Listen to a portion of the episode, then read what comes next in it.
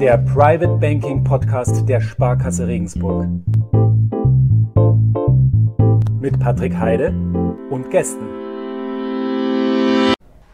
Herzlich willkommen, liebe Zuhörerinnen und Zuhörer, zum zweiten Private Banking Podcast der Sparkasse Regensburg.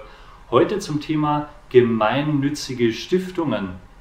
Ja, Deutschland hat in den letzten Jahren einen regelrechten Stiftungsboom erlebt.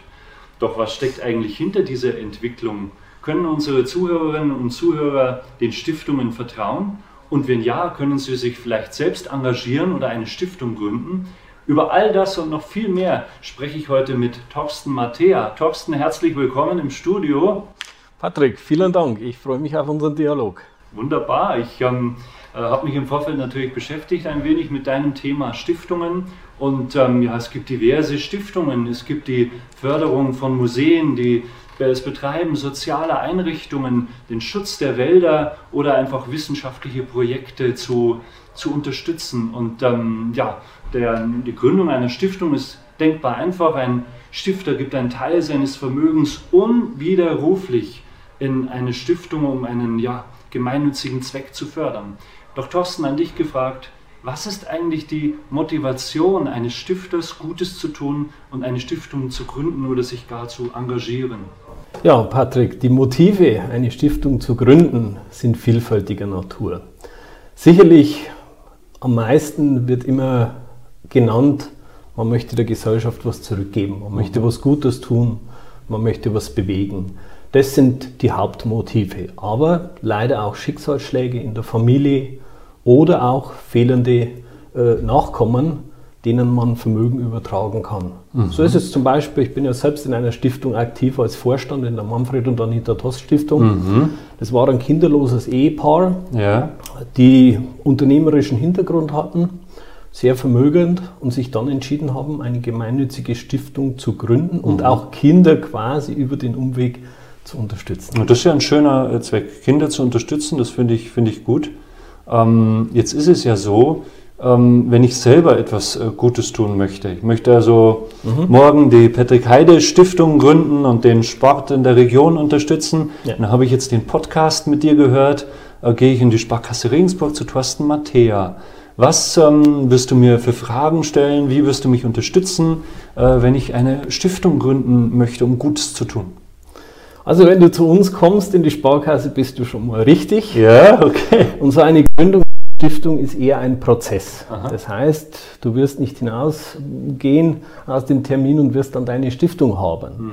Wir werden über deine Motive sprechen, wir werden über das sprechen, das du fördern möchtest.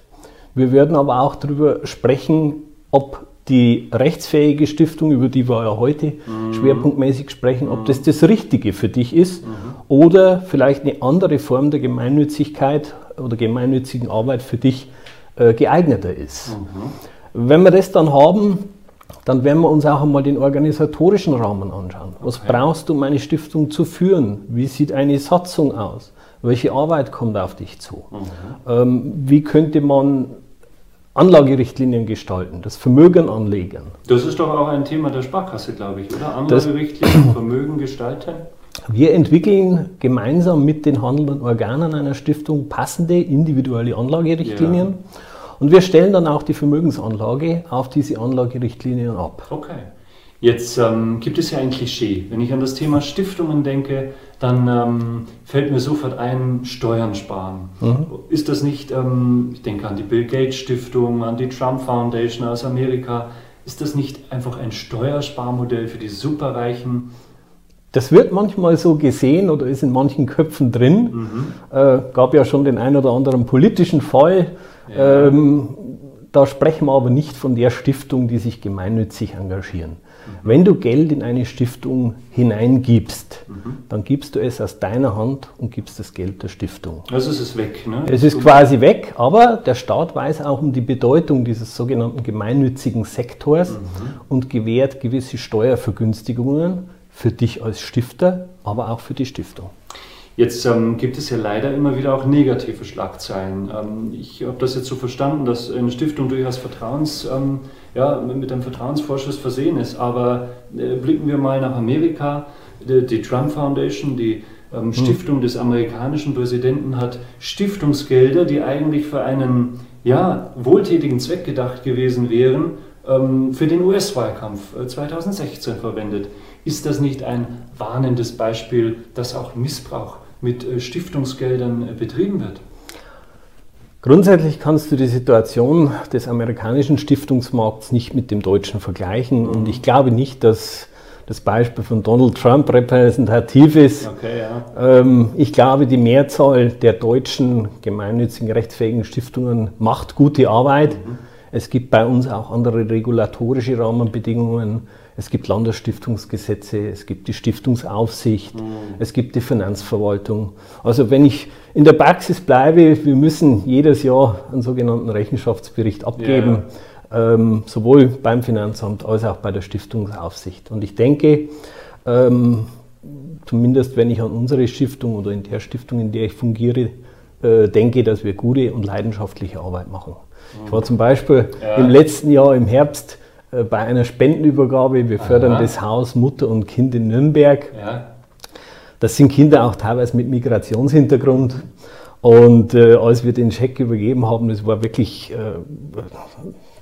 da konnte man Gänsehaut äh, äh, bekommen. Toll. Da sind die Kinder da gestanden, groß, klein, dunkelhäutig, hellhäutig und haben unser Lied gesungen. Und da sieht man, ähm, Stiftungsarbeit kann Freude machen. Das klingt sehr emotional, klingt auch echt überzeugend. Trotzdem möchte ich nochmal mhm. kritisch nachfragen. Der Bundesrechnungshof hat vor kurzem festgestellt, dass es kaum möglich ist für privatrechtliche Stiftungen ihren Stiftungszweck, also die ähm, äh, Betreibung von sozialen Einrichtungen, mhm. den Schutz der Wälder, Museen zu betreiben und, und, und. Dieser Stiftungszweck ist jeweils kaum erfüllbar, die Zinsen sind niedrig, die Erträge sind niedrig. Mhm. Es soll ja aus den laufenden Erträgen sozusagen der Stiftungszweck erfüllt werden und das sei eigentlich schier unmöglich. Ist das nicht ein Argument, das auch für alle Stiftungen in Deutschland gilt? Grundsätzlich ja, ich gebe dir recht, Patrick, äh, das Zinsumfeld hat sich verändert. Mhm. Und zum einen sind ja die Stiftungen angehalten, das Stiftungsvermögen zu erhalten, möglichst auch nach Inflation zu erhalten. Mhm. Und zum anderen können sie den Zweck nur aus den Erträgen fördern. Und auf der Zinsseite äh, haben wir eine ganz andere Situation wie noch vor Jahren. Mhm. Das bedeutet aber auch, dass Stiftungen neue Wege gehen müssen. Mhm. Es gibt keine Regulatorik, die irgendwelche Anlageklassen äh, begrenzt oder vorschreibt. Mhm. Äh, Stiftungen sind angehalten, auch von Seiten der Regierung breit zu diversifizieren, auch in Aktien anzulegen, oh, auch in alternative Anlagen anzulegen. Okay. Und letztendlich wenn wir dann gemeinsam mit dem Vorstand Anlagerichtlinien ja, entwickeln, ja. kann der Vorstand auch sich ein Stück weit zurücklehnen, denn er handelt richtig. Da muss ich aber jetzt schon nochmal einhalten. Das Stichwort Aktien ist mhm. gefallen. Wenn ich an Stiftungen denke, dann denke ich an Sicherheit, dann denke ich an Konstanz. Ähm, ich bin auch ein Freund von Aktien, aber wie wir wissen, unterliegt das mhm. ja durchaus einer gewissen Schwankung. Wie passt denn das mit dem Gedanken einer Stiftung zusammen? Die Stiftung soll doch sicher ihr Vermögen anlegen.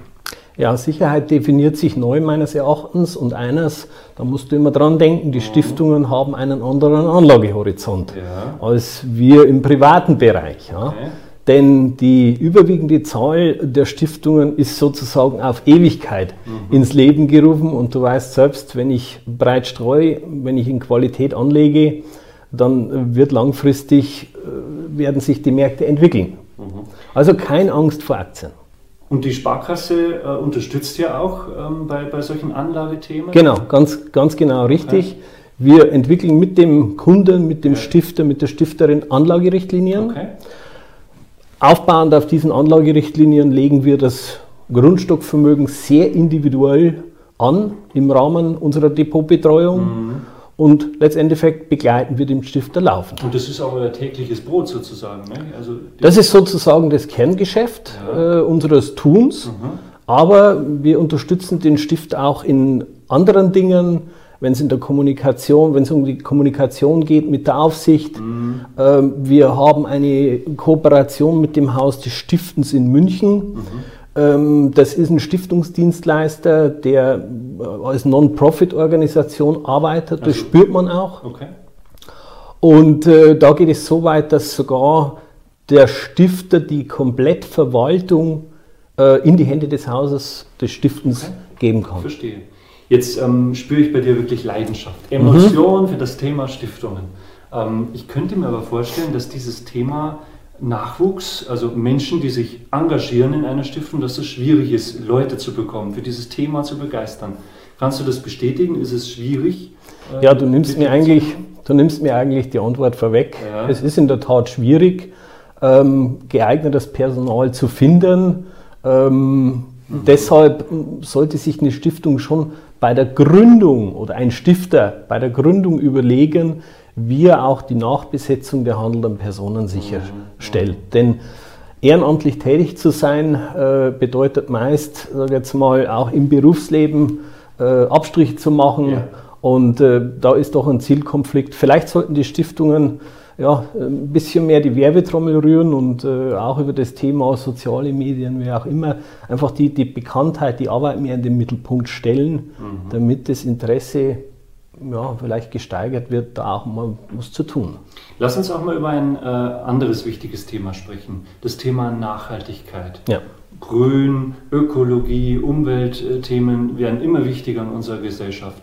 Inwieweit ist dieses Thema denn bei den Stiftern angekommen? Wie berücksichtigen Stiftungen ähm, dieses Thema Nachhaltigkeit, Umweltschutz und so weiter? Das ist ein Thema, das in den letzten Jahren verstärkt Einzug findet in den Stiftungssektor. Ja.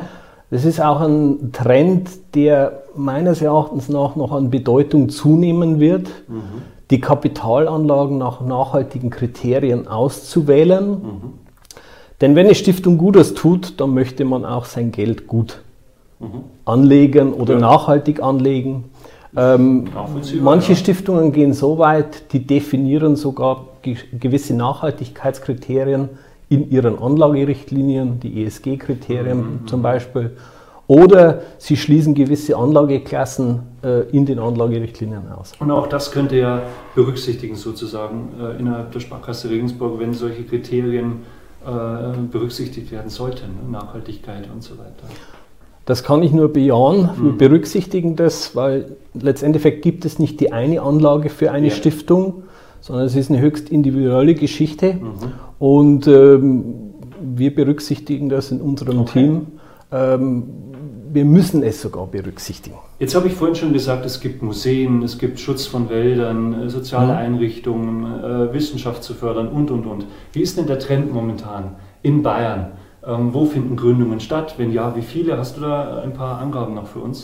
Also ich habe ein grobes Zahlenkorsett. In Bayern existieren aktuell ca. 4000 rechtsfähige Stiftungen. Mhm. Es kommen jährlich rund 100 hinzu. Okay.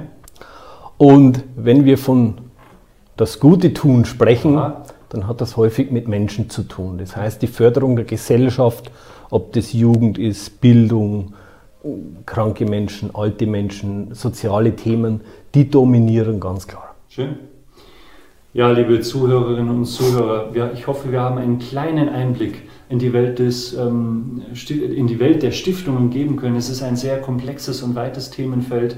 Ich hoffe, die ein oder andere neue Erkenntnis war für Sie dabei. Ähm, wir konnten die Frage mhm. klären, ob man Stiftungen eigentlich vertrauen kann im aktuellen Umfeld, ob man möglicherweise selber sogar eine Stiftung gründen soll oder ähm, sich engagieren sollte in Stiftungen. Und ähm, ja, vielen Dank, Thorsten Mattea, ähm, ich danke. dass du da warst. Und ähm, beim nächsten Mal sprechen wir über die ähm, nächste Generation, über die Generation der Erben und über die Frage, was denn Sie, liebe Kundinnen und Kunden, ähm, ja, sozusagen beachten müssen, wenn Sie etwas an die nächste Generation vererben möchten. Lassen Sie sich überraschen. Bis dahin wünsche ich Ihnen alles Gute, verabschiede mich und sage Tschüss und auf Wiedersehen.